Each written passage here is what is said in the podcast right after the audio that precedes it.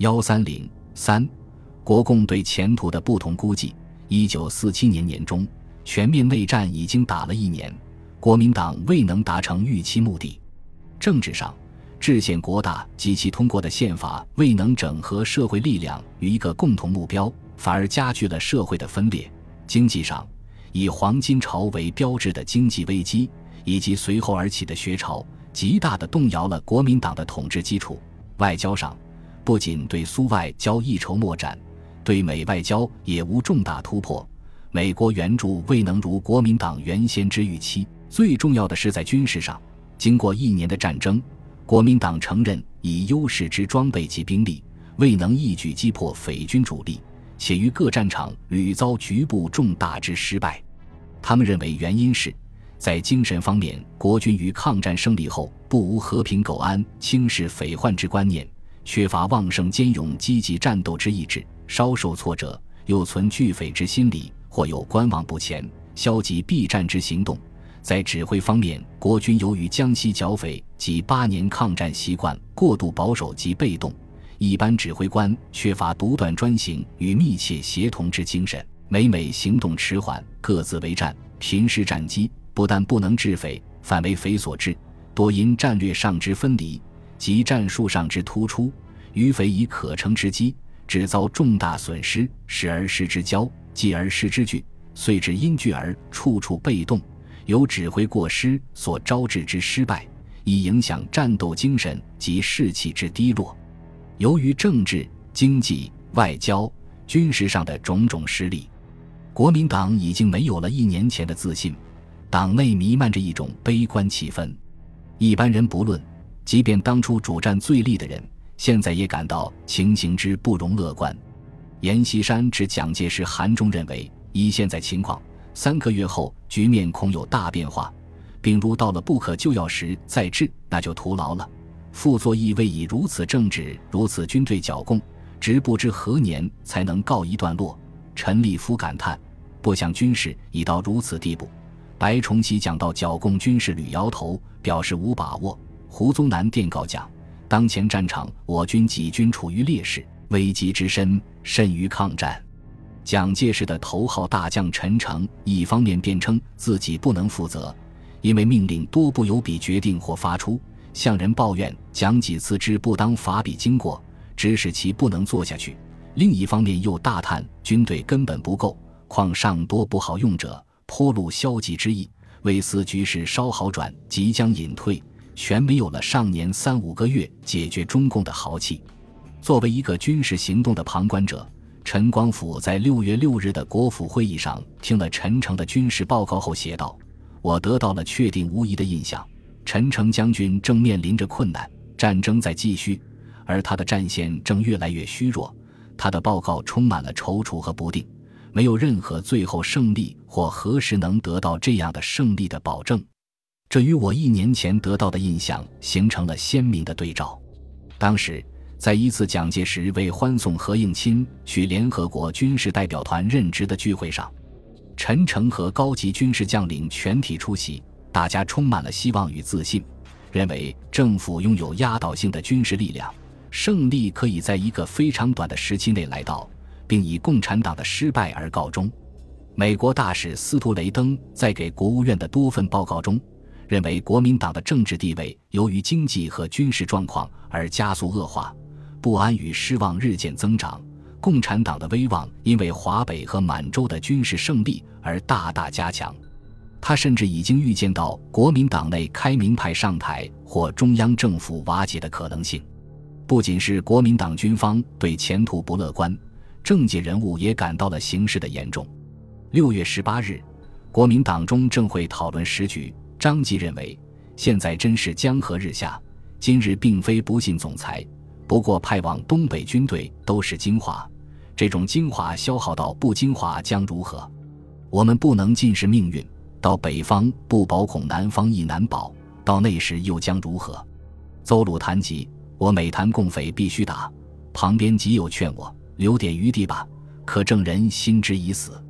原先主张对共缓和的孙科在会上发言：“剿共最少必有两个把握之一，即美国援助无人剿共，苏联不助共匪扰乱，今可明确的认识，美国不助我内战，而苏联确切的助共叛国。如此，我们剿共绝无把握。可见，国民党内高层对形势估计极其严重，但如何解救这样严重的形势，众人全无良方。王世杰的印象是，大多数人均有重大恐惧心，不少人主张退出东北，相当多数人对自己的力量失去信心，将希望寄托在美国人身上。彭学培感叹：美军部甚悉苏联野心。西美国正是必听舆论以为准绳，今如有能转移美国舆论之论说在美发表，是最需要、最有利的一法。梁寒操甚至建议在东北实行张治中在新疆所用和苏一法，启用张学良，真给人以方寸尽失，并急乱投医之感。陈光甫在进入国府委员会后，经过几次会议的讨论，总的印象是目前的困局找不到出路。军事上进展不令人鼓舞，经济上形势是危险的。除非美国大规模经济援助的介入，我看不出目前的形势如何收拾。政府处于无望之中，他们不知该做什么，既没有明确的政策，也没有有效的方法解决问题。面对国民党的颓势，蒋介石只能决定动员全部力量做殊死之搏。国民党军事屡屡失利之后。蒋对军队将领的演讲和训诫明显增加。在鲁南失败之后，蒋更直接走上军事指挥的前台，决定由自己亲自指挥作战。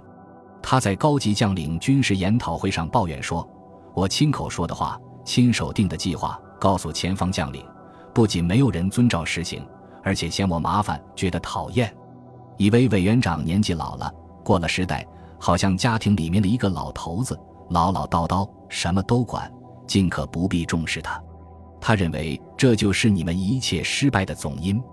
他告诫军队将领：“对于前方后方的情形，我所知道的比你们任何人都要清楚，我所想到的比你们任何人都要周密。只要你们照我的指示，实实在在的做到，我就可以保证你们成功。”这倒真像一个大家长在苦口婆心的训斥一群不懂事的孩子，而且确实如讲自己所言。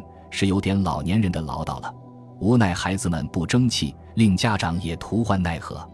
从此，国民党军的行动必受到蒋先生亲属命令方生作用，更进一步养成了将领们的谨慎心理和依赖心理，更不利于作战积极主动性的发挥。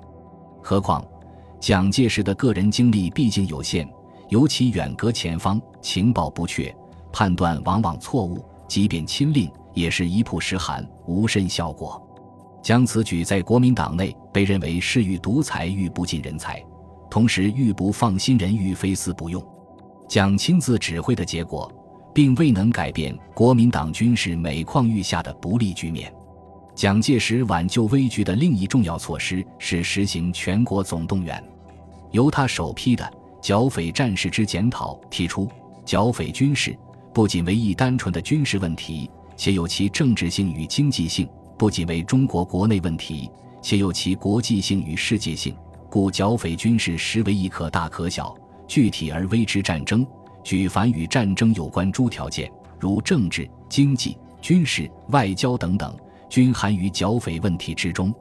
如今以军事力量作战，而其他力量不发生作用，就战争之立场言，则为战力分散，乃军事上之孤军深入。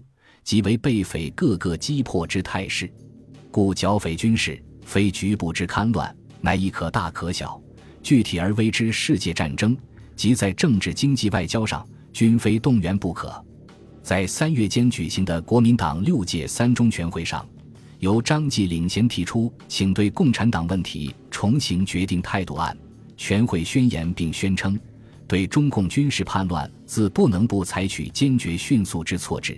而予以遏制，实际即预示全国总动员的即将实行。其后，山东和东北战场的接连失利，经济紧急措施的失败，学运造成的政治震撼，社会上的弹劾呼声，使蒋介石只有使出加强控制、进行全国总动员这一招，以挽救国民党统治的危机。五月二十四日，蒋自记：时局逆转，人心动荡，军政。经、设、军兵危殆，奸党未遂行其推翻政府、夺取政权之意图。其在前方则广泛展开武力斗争，攻城略地，遮着进逼；而在后方各大都市，则鼓动风潮，扰乱社会，更无所不用其极。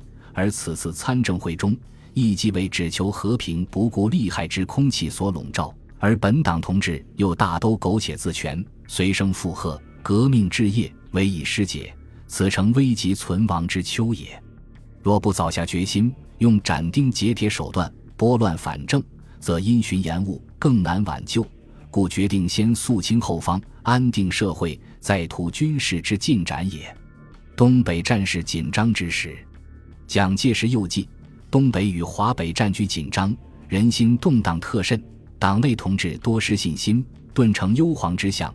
且有主张放弃东北、撤守关内者，余则主张应先决定明令讨共问题，以免全体动员。改革内政与币制，以益民治；一面仍进行宪政，如期召开国民大会。国民党的政治路向又走到了一个转折关头，戡乱动员呼之欲出。本集播放完毕，感谢您的收听，喜欢请订阅加关注，主页有更多精彩内容。